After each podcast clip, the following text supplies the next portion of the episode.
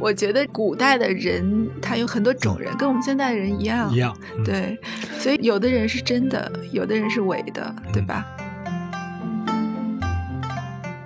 我们被这个现代世界的，比如消费主义啊这些东西弄得很污浊，所以需要两千年前或者一千年前的这些文人来帮我们造血一下。我这本书的一个构思呢，恰恰是想写嗯今天没有的、嗯留不下来的东西。嗯其实，在庄子的时代，他就已经感觉到了，就是人心已经不清亮了嗯啊，人心已经蒙尘了。被什么东西蒙蔽呢？第一，对名所蒙蔽，啊，第二个对于知识嗯所蒙蔽，第三个呢是被自我所蒙蔽。谢谢谢苏东坡，谢谢白白居易，谢谢陶渊明。嗯我也非常的感谢他们，嗯，至少让我们今天还可以看到那样一个世界。是是是是，要不然以为我们两千多年都是笨蛋。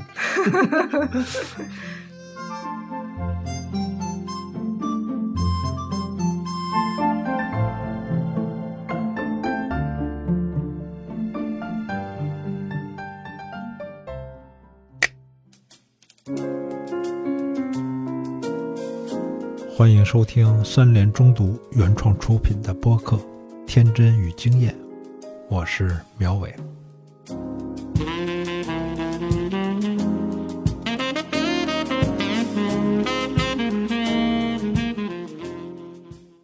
各位好，今天我请到了北京大学副教授李希老师，我们来聊一聊他新出的一本书，叫《轻物实质》。李老师，你来先介绍一下这本书。好，各位好，谢谢苗师傅。那么这本书主要呢是，就看起来它是讲了十件物、啊，我们中国古代这个文人的实践物。那么从这些物当中呢，让大家去体会到中国古代文人啊对物的一种态度。我称这种态度呢为一种轻的态度。嗯那这个书的为什么要用“轻物”这个词啊？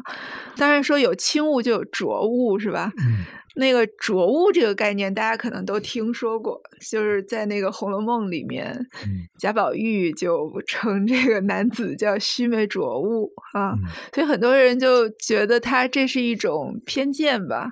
就为什么？他们就是浊物，为什么那些女孩儿就是轻物？其实我觉得他并不是用性别的来观察说轻物浊物，对他讲那个浊物，那个很明显在《红楼梦》里说的就是说所谓的路度啊，它有这么一个词，跟你聊天必须得时刻打断一下，让你做名词解释。你刚才说那是什么路？路度啊，就就是忙碌的碌是吗？不是，呃，就是路就是功名利禄的禄，功名利禄那个禄，对，哪个然后度啊？度就是那虫子对对对对对啊哦哦，对路度啊，对对对就是追求名利，就是对，这是贾宝玉自己说 讲那些人的，哦对。照这意思就是钱是浊物，要想买那些轻物呢，又得花钱 其实钱并不是浊物，钱不是浊物，对嗯但是呢，你比如说你做的这个事情，你做任何事情，你都是为了嗯追求这个东西，那这个就是在宝玉看来，它就是一种浊的思维，这实际上是世俗思维。嗯那么这个思维为什么浊？其实从如果我们把把它讲的更哲学一点啊，嗯就是说你在做这个事情之前，其实你是没有自我的。这是实际上，我们我们很多的当代哲学家也会讲到，比如说“异化”这个词，异化就是你你很多的这个，就是你的行为完全是被这个资本，或者是被名，这个这是我们中国古代更更有名的。胡适不是讲我们有一个名教嘛，就嗯被这个名所控制的、所束缚的、所牵牵引着你的。这样呢，你实际上就是你的自我是缺失的、缺位的。那么在这样一个过程中，人就没有自由了。嗯也没有自我了，那么这样的一个世界，我们就可以称之为是一种浊世或者世俗世。，嗯，这个词儿大家很熟悉，对对对，就是比较肮脏的，啊也不算肮脏，其实他也不能说肮 脏，嗯它就是说你这个，嗯，实际上他就是讲你每个人的行为目的，嗯，都是其实是为了一种一种外在的东西，而不是你自己的心灵啊。那么你你每天的生活，啊，你你的追求都是这样啊，甚至比如说。在某种意义上说，你不断的去追求一种所谓雅的东西，一种啊轻的东西，啊，但是呢，你不是真心的感受到它，嗯啊，那么你是把它当成你自己的标榜自己的嗯一种东西，那么这种东西在本人看来也是一种，也是一种拙，也是一种他们称之为伪伪嗯啊，就是一种伪对。所以说，在我的这个书里面，可能有三对其实是相似的一个概念，就是清与浊，嗯，啊、真与伪，真与伪。雅与俗。今天就来掰扯掰扯啊！这个 李老师这这本书呢，啊，轻物实质写了十样东西，或者叫十样动作，它是一个动名词的一个概念啊。嗯引脊、听琴、嗯，挂剑、明艳，明砚，嗯就是在砚台上写字儿啊，写铭刻上一些啊、嗯座右铭啊、嗯小标语啊、嗯 slogan 啊，反正嗯明砚、坐亭、种菜、测账，、坐坐停完了是做测账，测账，嗯，就是拿着一拐棍儿啊，徒步啊，拿着一个登山杖啊，嗯测账、坐亭、测账，然后呃，这个有石就以有石与石啊为友，就是嗯。哎玩石头啊，对从太湖石到那种 摆能摆在桌上的石头都算是？都算，嗯，嗯，有石，还有玩骨，对啊，就是讲骨器的啊，特特别是青铜器哈，对对，古铜器，嗯，特别是铜器的，嗯，然后就是煎茶和种菜，对对。这个十样东西啊，是。这十样东西，有的是真有那么一个东西，有的是要包含一些身体上的一些行为。我们一点点的来说，先说说这引脊啊，我看了半天。我也没有 看清楚这个己到底是什么，因为书里面有一些画儿，但是呢，那些己好像都是在人人物的后背上拖着，然嗯后好像就是古人坐在那种床榻上面，背后有那么一个支撑的这么一个东西，对那个叫脊嘛。对，那个就是嗯就是引引己，但是呢，不同的时代嗯引己的样子有一些不同，嗯而另外不同的场合所用的鸡也不同。哦，我这里面讲的引鸡呢，主要是取自这个《庄子·齐物论》。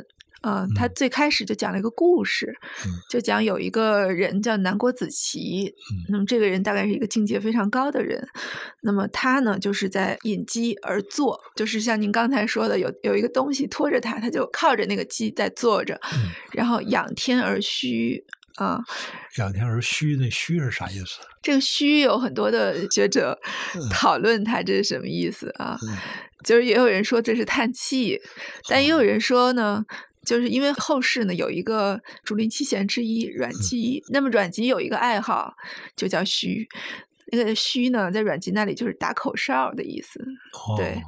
我们可以把它理解为是一种跟天地的一种回应吧。那么泰然四散其偶嗯。啊，然后就是说这个“泰然”这个词在后世的文人笔下是经常出现的啊。嗯虽然我们今天好像不是特别熟悉这个词，就是它就是一种你好像看起来一种彷徨的，或者说一种用我们今天讲的，好像有点失神的这样一种状态。啊，泰然似丧其偶，他这个丧其偶的意思就是丧掉了就自己的那种，说我我们自己都都都有一种身体意识哈，这是我们嗯。身体，但是但是那个偶呢，似丧其偶就是丧失掉了这样的一种意识啊，啊，也就是说，我们简单的讲就是一种忘我的状态啊，所以后来又说又继续形容这个人啊，就是心如槁木，身如死灰，他是这样一种状态。那么他在这样一种状态中做了件什么事儿呢？就是说他在跟他一个学生言承子由讨论，讨论说，呃，你知不知道什么叫人赖、地赖、天赖？嗯，啊，然后他就给这个子由解释啊，解释这个，他用了一番非常非常精彩的描述去解释风声然后呢，子由听了以后就说：“啊，我明白了，就是说人籁呢是指的是比竹之音，也就是说我们用这个竹子啊、竹管呐这种乐器啊发出的声音。那么地籁呢，就是大地的孔窍的声音啊。那么天籁是什么？老师你还是没说天籁是什么啊？这个天籁这个词我们都很熟悉，但是他说天籁是一种闲其自已。”怒者其谁也，就是说，它是自自己发出的声音，它是一个没有发声者的一种东西啊。那么它到底是不是声音，那已经没有办法讲了；或者它到底有没有声音，已经没法没法讲了，因为它实际上这个天籁就是它在引击的时候，嗯，的一种状态。就这种状态，在这种状态中，它并不是依靠着某一些外物。去做什么事情啊？它完全是一个，呃，用庄子讲与天地精神相往来的一种整全的一个境界啊，一种自我。对，这个从画上或者从文字描述上，我老是看到那个古代文人的一个标准形象，就是靠着，对对对，这个确实是跟隐疾有关，就基本上没有那个。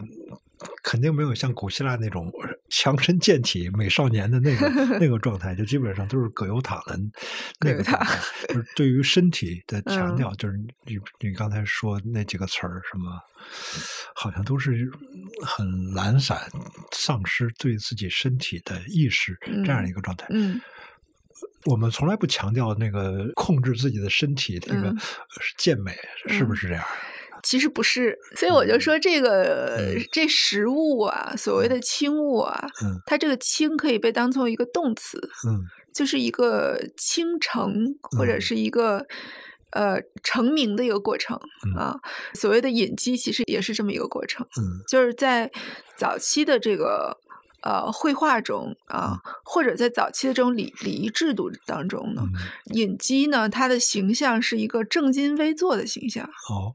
哎，就是您说的这种特别的正经的那种偶像式的，然后鸡放在他身前啊，那么这么就是表现他的一个主人感，啊，很有一种主人感。对，这个跟西方的那种偶像式的绘画就是一样的正面像啊。但是后来为什么我们就不这么画了？嗯。那么，我想这个就是有一个反思在里面的啊，就是说你那种主人的感觉啊，用一个鸡来显示你的主人身份啊，这个实际上你真正是变成了主人了吗？嗯，你实际上是依靠着这样一种名声，是吧？你要依靠着这样一种东西物。的世界啊，你你把自己包装成了一个主人，但是你真正成了这个世界的主人了吗？并不是这样的。所以，什么是叫你真正成为这世界主人？那么，庄子的这个《齐物论》就给了我们一个非常好的一个预言吧，一个启示吧。就是在您说的这种，在这样一种所谓葛优躺的这种状态当中啊，他人四丧其有的状态当中啊，就是或者说我我们讲这个物丧我的，丧掉了我自己的这样的状态当中。那么，也许我才是真正的我的主人啊！因为这个时候，你跟物之间的关系变了。你跟鸡之间的关系变了，你不再是你被它控制的，你要用它来显示什么东西啊？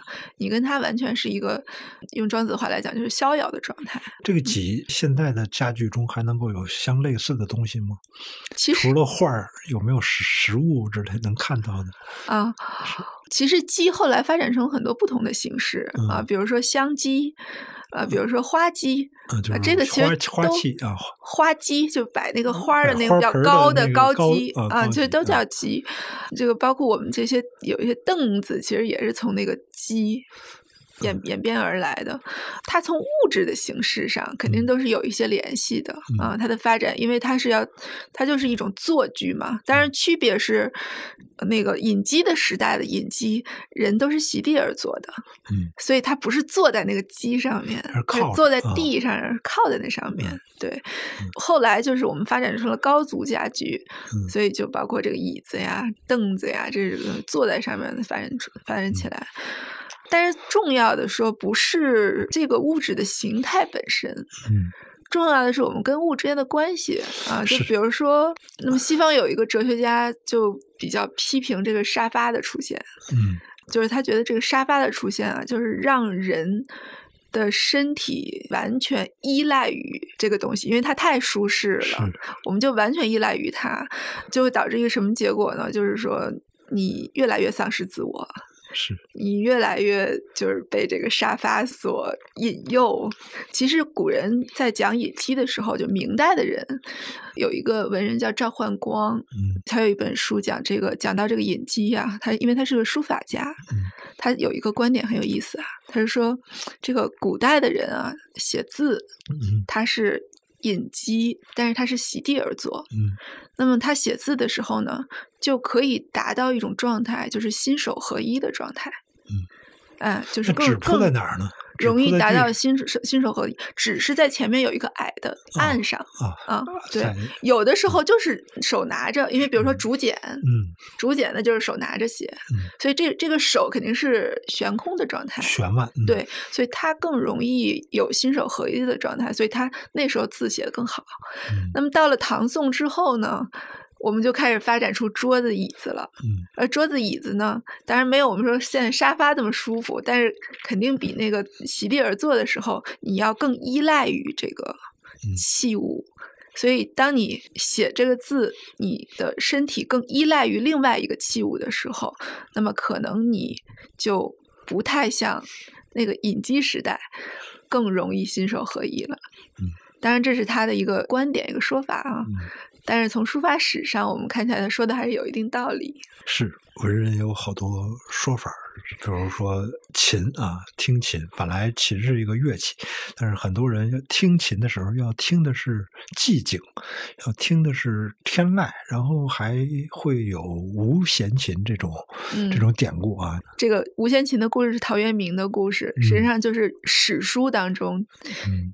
记载的陶渊明的故事啊，但是陶渊明本人其实并不是不会弹琴啊，就是会弹，而且其实这个无弦琴的故事啊，就已已经有很多人怀疑它就是一个编的故事，嗯。啊，可是这这么一个编的故事呢，在后世呢却被很多的这个大诗人啊认为啊，比如说李白啊，比如说白居易、苏轼认为。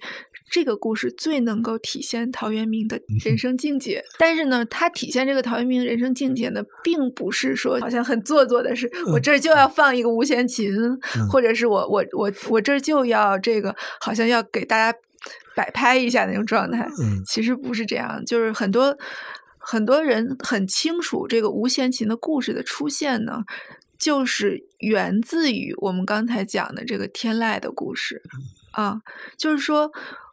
它其实是一种反思，它不是说非要创造这样一种行为艺术或者怎么样，它是一种对于乐器和我们人的关系的一种反思，或者说对一个物和我们人的关系一种反思。这个在那个。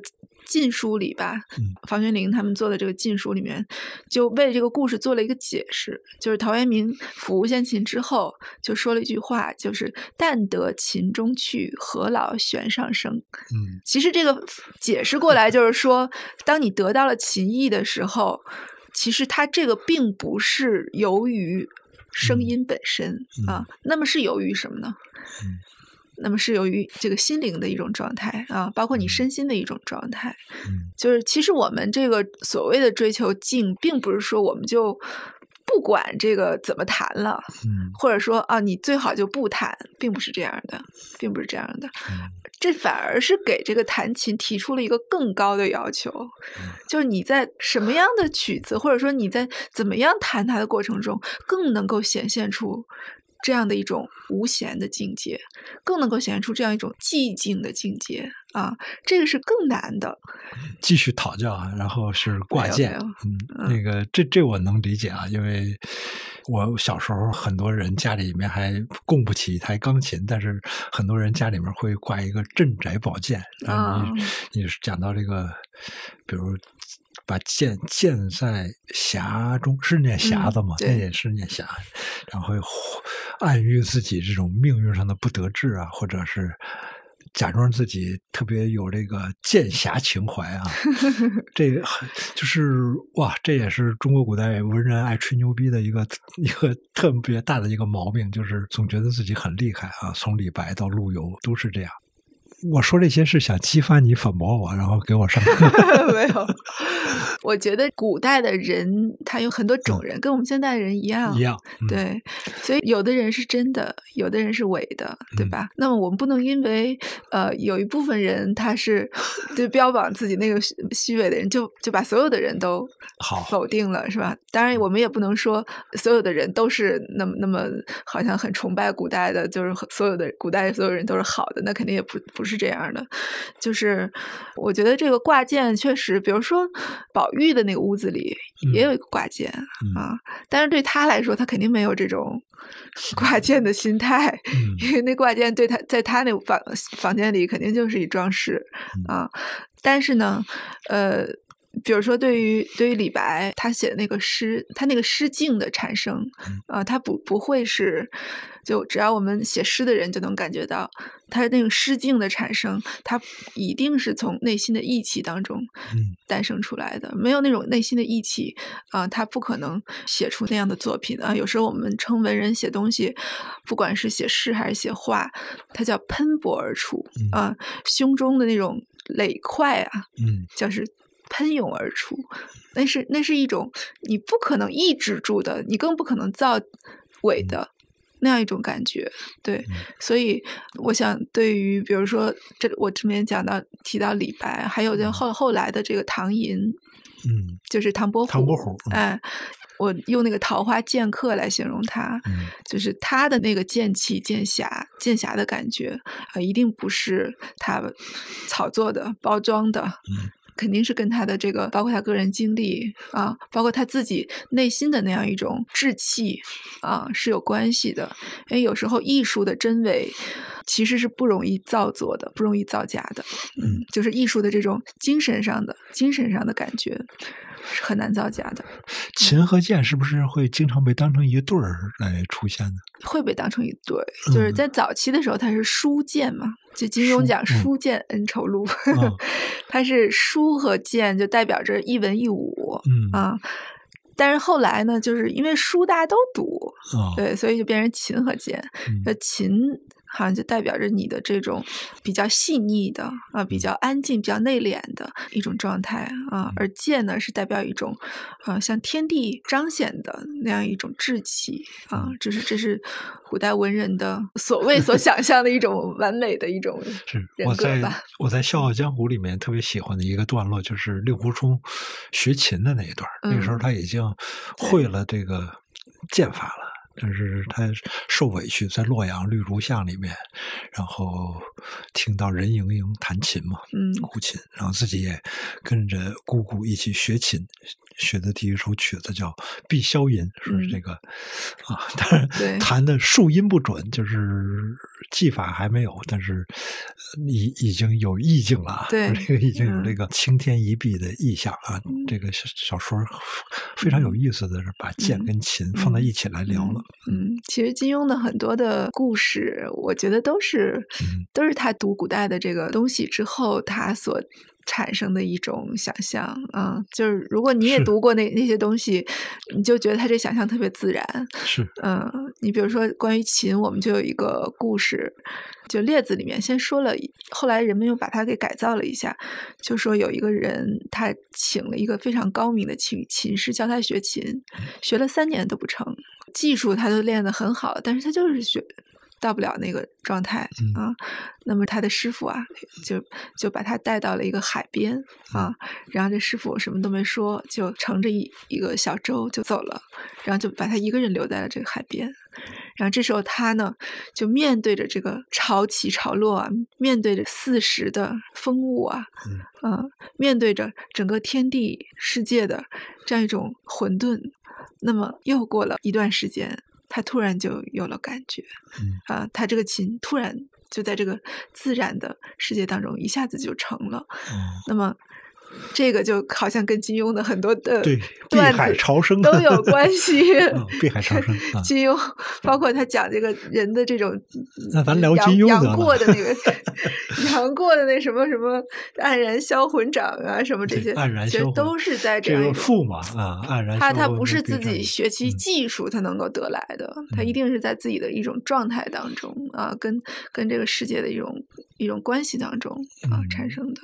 啊是，对是。接下来这个砚台就，因为你的书里面写的很多东西，它的材料来源是呃诗文啊，是画儿。嗯那砚台的实物是不是能够更多一些呢？嗯留下的这个名砚，嗯，我这本书的一个构思呢，恰恰是想写嗯今天没有的、嗯留不下来的东西。嗯啊，因为我刚才讲，就是文人对待这些东西的态度，他不是说要让他们流传于世要让他们成为收藏品。那么一个东西就是它的物质体能够流传于世，它能够把什么东西带到后世呢？嗯好像能把你的名带到后世，嗯但是我们文人，比如说在宋代的时候，那时候发掘出很多青铜器，那青铜器上也有铭文，对吧？我们今天呢，会会呃，当然我们就有一个专业，就是考古学，就是去研究这个青铜器上的铭文啊、这个原来是谁哪个家族的，或者是或者是谁用过的啊。但是宋人在读到最开始读到这个青铜器的时候啊，他们当然也会有人做这样的研究，但是他们也会有一个认识，嗯就是这些青铜器上所铭刻的这些人的这些所谓的他要为自己所以所谓里面讲子子孙孙永保用也啊、嗯那种永恒性，他们这种功名今天在哪里呢？嗯今天我们还能看到没有意义了，没有意义。就是对于他们所想象的那种那种永久性、流传性，其实是没有意义的。所以他们做这个砚也好，做铜器也好，其实都是以他们对这个态度都是相似的。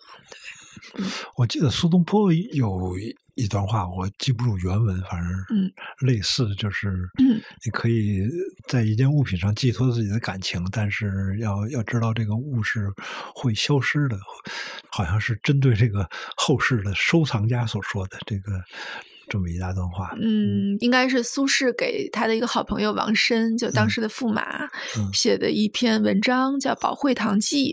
嗯啊、就是王申呢，他当然驸马他有很多收藏了，嗯。嗯、但是呢，苏轼作为一个好朋友给他写这个《宝会堂记》，并没有吹捧他的这个收藏，嗯而反而是他讲了他自己的一个经历，嗯。就是他年轻的时候呀，也是非常喜欢这些书画呀，各种收藏嗯藏品啊，看到他们呢，他就想拥有。啊，这这个是我们好像大家都很熟悉的一种感觉，但是呢，他后来就对这个自己的这种行为有所反思，嗯就说你拥有了它，又怎么样呢？嗯对你拥有了它，你你就获得了它这个东西的意义了吗？不一定啊。其实你获得它这个东西的意义，并不一定是以你拥有它为前前提的。嗯所以他就讲了一句，我们讲这个就是后世的文人经常引用的一句名言，嗯叫做“这个寓意于物而嗯不可留意于物”。嗯就是说，我们要把我们自己的这个真意，刚才所讲的这种真的意义啊，或者轻的意义，就是放在这个物的中间来。就是寓就是住住嗯在这个物物当中啊嗯，就放在这个东西当中。但是呢，你不要执着于得不得到这个东西啊，这得不得到，它并不代表你就能从从它中间获得真意了啊，嗯这很有意思。我看书里面记着白居易的一句诗是他写亭子的诗，反正那个诗的意思就是“闲来亭中什么坐一坐，不知谁是主人翁”。对对对是是那后半句是吗？不知谁是主人翁，还是不知谁是主人翁，那个因为他这是他借宿一个朋友的，对多多多漂亮的一句诗。对，这是他借宿一个朋友的亭子，嗯就这亭子本来是有主人的嗯啊、但是白居易呢，就是说。你虽然是这个亭子的，我们嗯说财产意义上的主人啊，你嗯你是你你有房产证的，嗯但是你你又不来住，嗯对吧？你你体会不到在这个亭子当中住的时候，你的那种跟天地所交游的那种状态。对吧？我们在亭子里，亭子跟一般的房子不一样。一般房子它有这个不同方向，对吧？不同的这种呃功能啊，但亭子它是一个完整的一个小世界。那么它旁边就是一个自然的环境啊，有鸟语花香，有这个高山流水。那么你在这个亭子里住的时候，你所体会到、你所拥有的就是这个世界。嗯，你不只是这个亭子的主人，你还是这个山水的。天地的主人啊，那么我此时此刻虽然我是借宿，但是此时此刻我就是这里的主人。嗯啊，你虽然有房产证，但是 你你体会不到这种感，这种主人的感觉。嗯，对，我觉得你分析亭子的时候引用了两次这个海德格尔，这个。中国古人的这些美学思想，跟因为海德格尔也讲过什么林中空地啊，也特别像一首诗的那种意境嘛。你觉得把这个海德格尔跟这个古人放在一块儿聊，他，嗯，他那个，这个其实我觉得我我也跟很多的这个海德格尔专家，就是现象学的老师们聊过这些问题。我觉得，虽然海德格尔没有发现亭子的这个例子，但如果他发现的话，他会非常的喜欢他，他他一定会用它，引用它。嗯，其实他呢，海德格尔呢，他曾经在他有一篇晚期的一篇呃文章叫《物》，名字就叫《物》The Thing 啊。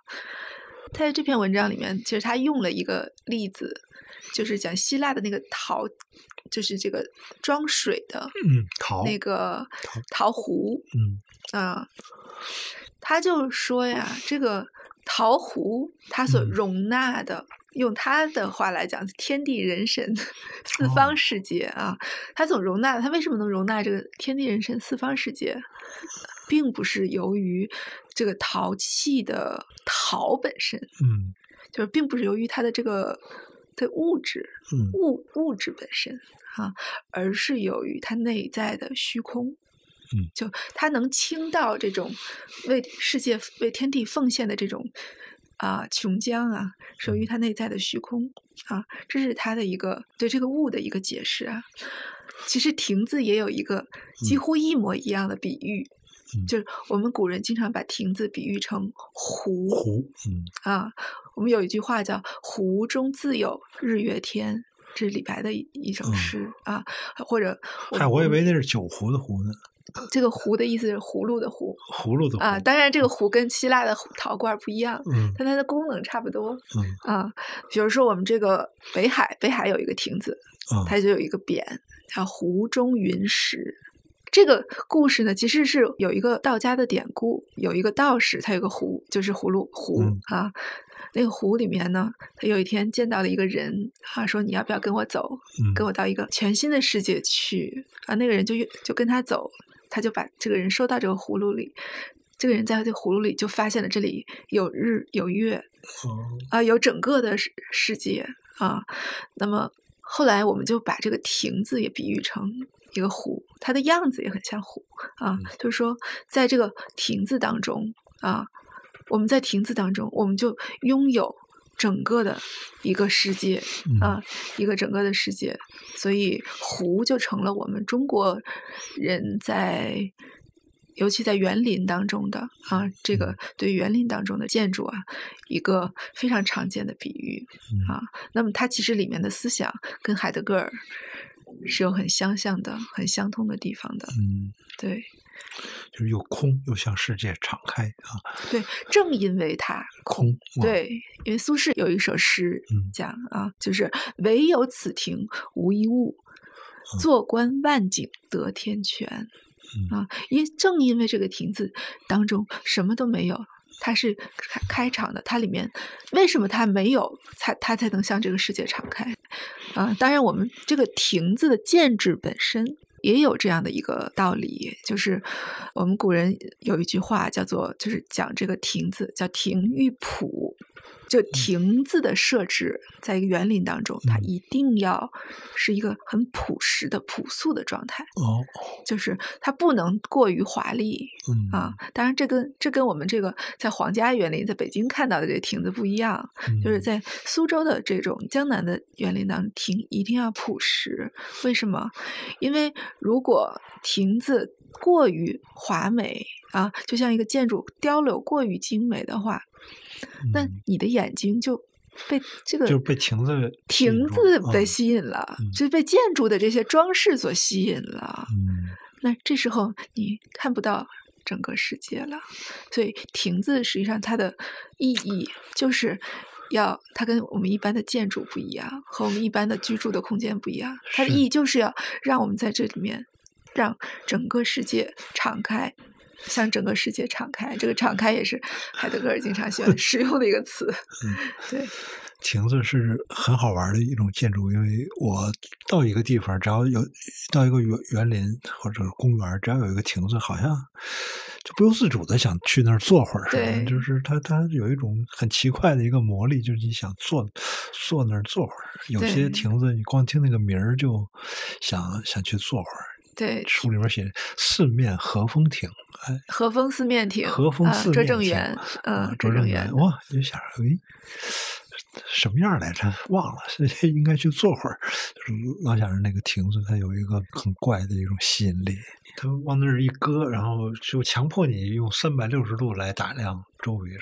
实际上 不是强迫你，不是强迫就是说你自身的身体的打开，嗯把你自身的身体，把你自身的视嗯域打开了。嗯你的这个身体不再只是你的眼睛，嗯对，不再只是你你的感官啊，而是你整个的这个作为一个整全的人的整体性的一个存在。嗯。那么这个存在跟天地万物的这个世界的存在融为了一体啊，那么是这样的一种感受。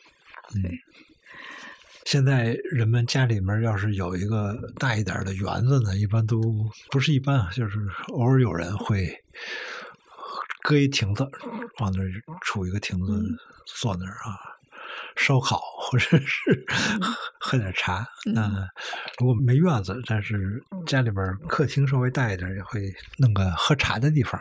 嗯种菜，当然只要有花园，嗯大家也非常想种菜，所以好像这几样东西是在我们现在的这个生活中还是能够常见的，就是煎茶、种菜，包括亭子，这个是嗯我们，这是对中国古代的一种生活美学的继承吗？我觉得其实很嗯多我我们我们喜欢的这些东西啊，有时候我们做它的时候也也并不一定想到中国古代这嗯回事儿，嗯 我们只是因为喜欢它而嗯做它。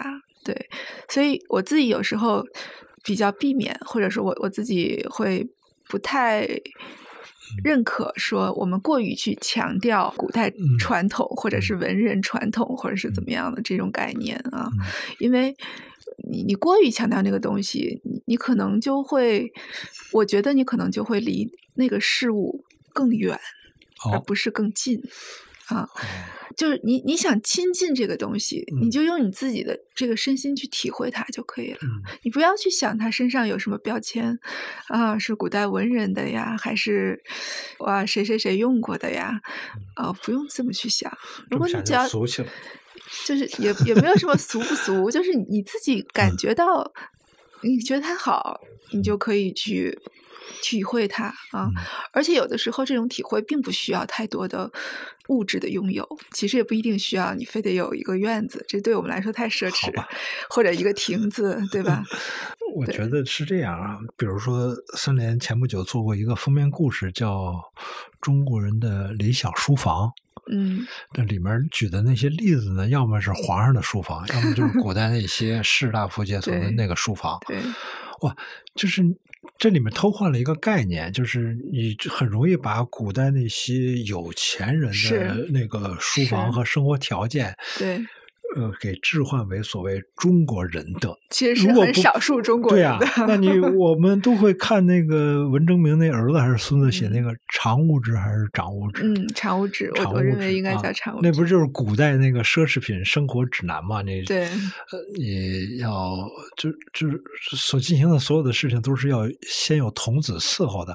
煮茶有一个人啊，嗯然后我出去玩跟着朋友一起出去玩，就跟现在我们露营一样嘛。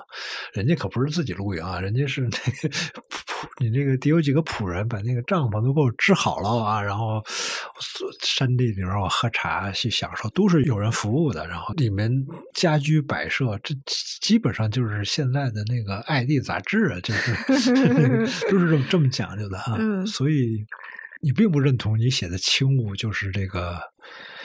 对，其实不是这些东西？呃，首先我先想，我我想先说一下这个概念哈，嗯这是常物，常物，常物呃，身无常物，常物呢，意思就是身外，好像就是外物，身外之物啊。嗯在这这个是文那个文征明的一个呃后人嗯啊，文文振亨写的。文正亨，嗯那么，呃，其实跟他同时呢，还有一本书，就是屠龙写的《烤盘于世嗯，》啊，也是讲这些的。烤盘那俩字儿，你给啊我考盘就是嗯《诗经》里面有、啊有有考盘这一个这这篇诗叫《嗯考盘再见》，嗯它指的也也就也是一种相当于隐士、嗯。啊，就是考盘于世的意思也，也就是这些隐居的啊士大夫的一种所谓于世，他讲、嗯。就是多余的事儿。多余的事儿，啊嗯那么我我其实觉得这个，首先它这个名字啊起的常务和于是，这是嗯。对应的，就是说这些事情好像不是我的正事儿啊，不嗯。是正事儿，是于是。但是我觉得这个名字呢，其实恰恰反映了文人嗯。啊，士大夫文人对于自己的一个认识。嗯。他们认为自己就是常务，自己就是于是，自己做的事情于是啊，这些是于是。自己就是多余的人吗？对自己就是多余的人，为什么这么认为？因为什么人是不多余的？嗯不多余的人，那就是比如说，在一个对吧，你特别能够适应一个结构啊，特你你在一个所谓的组织中啊，或者说做一个做一个特别合格的那个所谓的那种那样的一个人，是吧？那么在文人看来，那么这样的一个人呢，嗯好像还不是一个真正的人啊，因为这样的人，呃，他有时候呢，他是一个被意识的啊，嗯被什么东西意识啊？可能是被一个名利所意识，或者嗯就是被一个结构所意识啊。那么在他看来，这还没有实现他们所希望那种一个独立的人啊，一个一个自由的一个人的一个状态，所以他们是有意识的要用这种常物、用于是这样的词去形容他们的生活啊，或者形容他们自我。所以从这个意义上来讲，嗯。他的这个观念啊，就跟我们所讲的这个轻物是有相近之处的啊，是应该说是一致的。但是为什么我们会感觉到那常物志里面写的那些东西，嗯好像都是奢侈品呢？嗯都是一般人获得不了的呢？那其实因为这个常物志，他写这个常物志，他有一个背景，嗯就是因为他当时呢，在晚明的时候呢，很多士大夫、有钱人呢，尤其经商的人，他都喜欢玩这个，嗯就都喜欢玩这种这种文玩啊、古玩啊，价格也被炒起来了。对对，就把这个市场炒的价格也非常高，但是呢，嗯。品味怎么摆的都有哦，啊。那么文征明写这个书的目的呢，就是要回归所谓文人的一种趣味当中，嗯。就是说有一些那种，比如说看起来很贵，但实际上它在他看来是很俗气的啊，嗯或者说呃离那种古雅的感觉非常非常遥远的啊那种东西，他要把它给等于有一个拨乱反正的这种感觉啊指南一下儿。对对，但是我自己在这个书中呢，嗯就基本上没有引用这样的一些类书啊，因为我觉得。确实，如果今天我们过于去强调说，呃，明代的人讲的这个类书里面写了哪些哪些嗯。啊东西，然后我们也要去买，我们也要去 做啊，我们要去复制啊，当然是可以还原那样一种有美感的事物啊，嗯。但是。啊、其实这样的一种，就仅仅是复制，仅仅是要去购买，嗯。这并不是文人对于物的真正的态度。嗯。嗯，比如说我们古人喝茶，我们今天就把喝茶，我觉得搞得比较复杂，嗯。就是这个搞得这个比较贵，对，搞得比较复杂，呃，包括这个程序啊，包括各方面用的什么东西啊，嗯。啊，其实古人在他们的茶诗当中啊，很少去谈论这些嗯器物性的东西，比较少啊。茶最关键的是什么呀？第一个就是要泉泉水，嗯那另外一个就是在喝茶的过程中啊，在喝茶的过程中，他们最看重的是什么？我们今天呢，呃，就比如说有时候研究这个茶，会看那个曹雪芹，就是《红楼梦》里面有有那么一章讲妙玉嗯给宝玉、黛黛玉玉他们啊喝茶那个过啊，他怎么给他们奉这个不同的茶碗是吧？刘姥姥用过的那个程窑的，他都嫌嗯它脏是吧？然后要给给这个黛玉和这个呃宝玉、宝钗用用的是什么样的茶器？嗯把这个描写的很多。其实我觉得曹雪芹描写这一段呢，恰恰就是反对妙玉。嗯批评妙玉的这样的一种哦态度，对，就是过于重视这嗯这些物质，把这个珍玩看得那么重啊，就是实际上他是在讽刺他、批批评他啊。我们古人喝茶，其实我们最看重的是什么东西呢？啊，或者说我们诗中写的最多的是什么东西呢？我想恐怕是现代人想都想不到的东西。嗯啊，我们我们写写的最多的第一个意象呢，叫松风松风，嗯啊。什么是松风呢？松风这个，当然一方面可能是你的这个环境啊有松树，但这不是必要的啊。松风实际上就是烧水的时候嗯听到那个声音，簌簌的那个，这是这是嗯他们在喝茶的时候，就是在写诗的时候写的最多的。哦听的簌簌的松风声，这在他们看来是整个的喝茶过程中最有诗意的一个部分，嗯所以这是经常入诗的嗯一个东西。那么第二个呢，就是叫茶烟，茶烟，嗯茶烟也是在烧水的时候，嗯他们用那个炉子烧水嘛，嗯慢慢升起的那嗯种茶烟。嗯这个呢，就是这个今日鬓丝禅榻畔，茶烟轻扬落花风。唐寅写的诗，嗯，茶烟飘过你的鬓边啊，嗯就两鬓呢、嗯啊，就是它的这个意味是什么呀？就伴随着嗯落花的落花风，它意味是什么？意味是让人感觉到这个年华的流逝，啊，让人觉得啊，就是这个此时在此时茶喝茶的这个片刻啊，就感觉到啊，正因为这个年华在流逝，那么我们更应该珍惜此刻的当下。嗯。啊，这个其实是我们古人在嗯。喝茶的时候啊，他们在做事的时候所体会最深的东西。啊，这个有点类似于日本茶道今天讲的一期一会啊，所以我们古人的这个茶诗啊，它并不嗯是。并不是说十分看重这个物质性的啊嗯，这个其实这个过程啊，虽然他们因为因为本身家里面就有家福桶家家桶是吧？是确实会有时候会带着这个嗯呃家桶，但是这并不是必要的啊。而且有一些茶师当中啊，嗯他们甚至会会讲到一个问题，就是说在什么情况下不能喝茶？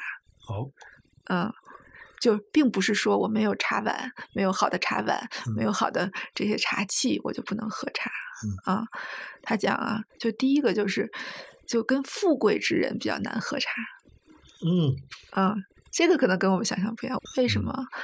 因为富贵之人，他可能心里比较难以去除他心中的那种名利之心。他可能跟跟你喝嗯。茶的目的不纯，嗯。当然这咱不是所有人啊，嗯。就是有这样的一个一种认识，所以说古人选择茶客，嗯。非常的重要，什么样的人可以作为茶客。哦，像就以前有一本茶书叫《煎茶七类》，所以嗯。喝茶叫喝茶，第一是什么？第一点最重要的就是人品啊，人品为第一啊。是我听好多喝茶的人说过这句话。对，但是什么 样的人品？品啊？什么样的人品，并不嗯是说德行这个东西啊，嗯而是说你能不能嗯放下你此嗯刻你的心里的那些俗事、杂事，能不嗯能放下？能不能做到这一点？除了煎茶，还有一个清物，你写的是种菜。那古人强调那个菜味儿，菜，它是不是跟原来肉食者呀，或者肉味是形成一个对照的呢？是诚心跟那个肉食所象征的那种粗鄙要，肉食其实不粗鄙，嗯，嗯、肉本来就是我们，力量来源。呃，我们说孔子就喜欢吃肉，对不对？就是他讲那个听这个韶乐啊、嗯三三日不知肉味嗯啊、就是只有这种雅乐才能跟它肉味相比。啊 嗯，我们说这个肉肉食者在古代呢，他就是一个说你士大夫就成士就是肉食者，哦，就你吃得上肉啊。嗯 呃，但是后来就尤其宋代之后，为什么要强调这个菜味啊，而嗯不是肉味？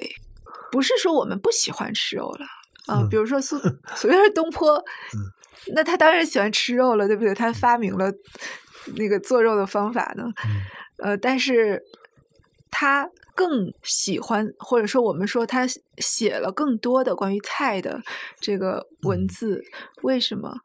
呃，就是因为其实相对于肉来说，肉是一种通过感官让你从感官上。对吧？喜欢它的一种东西，啊、就是它吸引你。但古人经常用一个词来形容菜味，我觉得是嗯。特别的有意思的，啊，嗯。就是叫用“悠长”这个词，嗯。啊，长叫张孟甫就一个题一句题画诗叫“肉味何如此味长”，嗯。啊，就肉味怎么能比这个菜味更长、更悠长？啊，悠长用来形容形容菜味儿是吗？对嗯，就是悠长本来是一个时间概念，它并不是嗯形容味道的、啊。就是我们平常体会一个味道，我们吃一个味，喝到一个吃到一个什么味道，觉得它好吃，那就是一瞬间，嗯对吧？就是此时此刻我就觉得它很好吃啊，或者呃我们我们就得到了什么什么快感，是吧？所以那就是一瞬间。但是这个菜味呢，在我们古人看来呢，它它是一个在你很长期的体会它的这个过程中，你体会到的不只是说这个味道，而嗯是说这种生活的平淡的滋味。啊，这种生活的平淡的滋味，也就是说，你不再是嗯被这种外在的欲望所驱使。那么，在我们这个文人看来啊，或者是在比如说在庄子的哲学看来，那么这个最后就是让人啊叫嗯终生意义，你一辈子都被欲望所驱使。那么，所谓的在菜味中获得的是什么样的生活啊？虽然说起来是平淡的生活，其实是不被欲望所驱使的这样一种生活啊，是一种自由的生活。所以我们就称这种东西，这种这种生活叫一种悠长的生活，是一种是一种你能够在一个呃时间的绵延当中去体会生命真实的存在的感存在感的这样一种东西。所以他们有人很多人形容这个菜味就是叫十年方知此滋味。嗯你光吃一两天，你感觉不到这种这种滋味啊，十年才能体会到这种滋味。另一个词儿需要你科普一下的是，你在呃书的前面和你的自己的后记中都用到的一个词，洗澡的澡啊，雪花的雪嗯，是叫那个词儿应该念早雪早雪。嗯。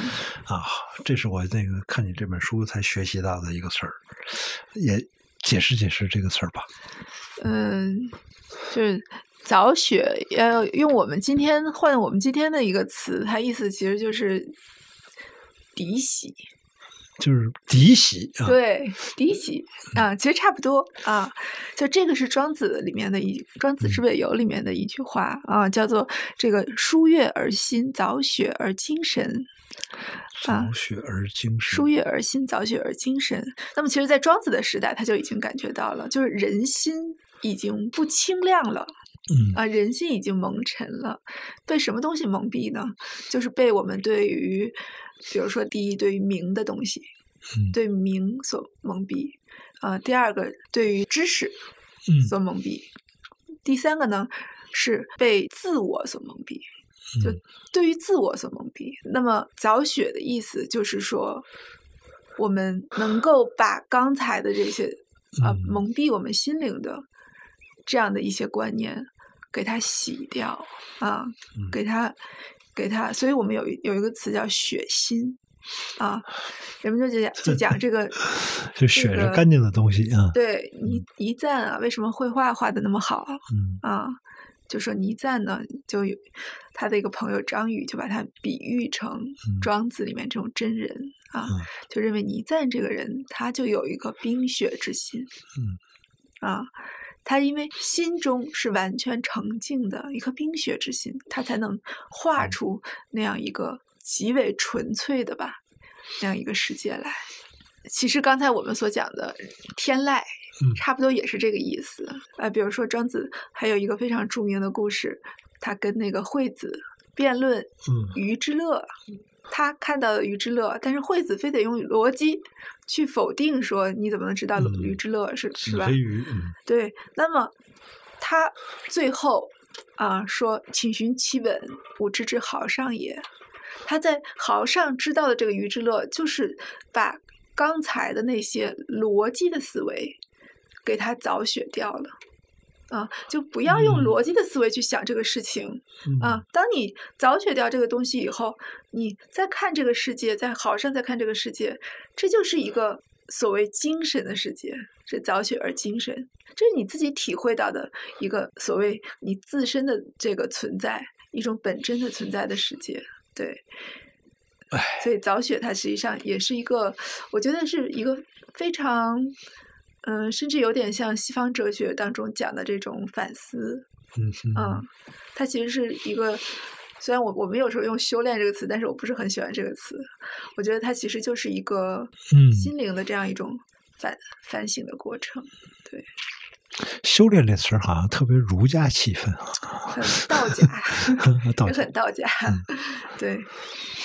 但是，但是其实也并不是儒家和道家本身，嗯。它所就是不完全是这个意思。对，好吧，我的问题提完了。好，嗯，谢谢 李老师，谢谢李老师给我上了一堂课，没有呃没有，让我对。中国文人的啊，中国文人的意义世界这本书的副标题叫文人之物的意义世界《文人之物的意义世界》。对嗯，这个如果你们感兴趣，可以可以找来看一看，因为也是一本，你可以把它当成一本生活美学的指南来看嘛，看看中国古人的这些审美意识，还是挺有意思的。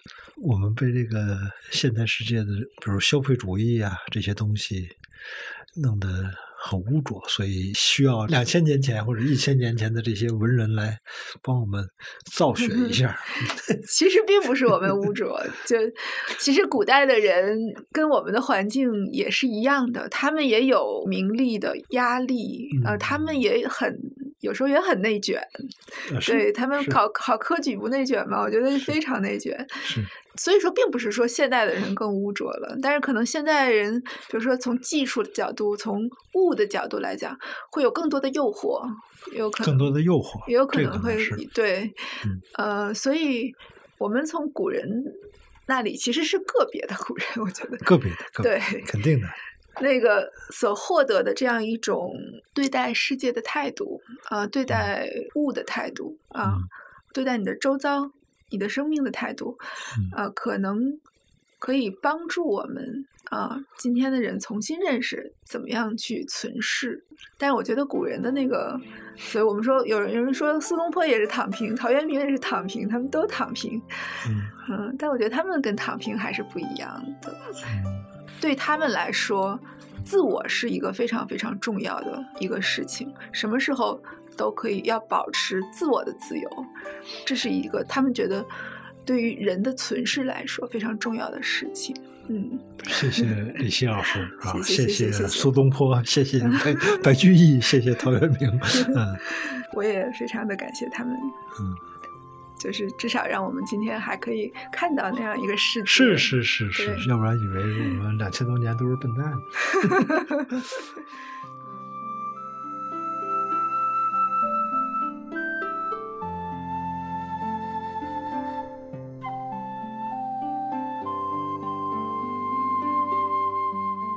最后，我来给自己打个广告。如果你听了我们的播客内容感兴趣，或者觉得还不过瘾，也可以在森林中都 App 上搜索我的两门课《苗伟文学体验三十讲》和《文学的三十次夜游》，欢迎大家收听，和我交流你的感受。谢谢。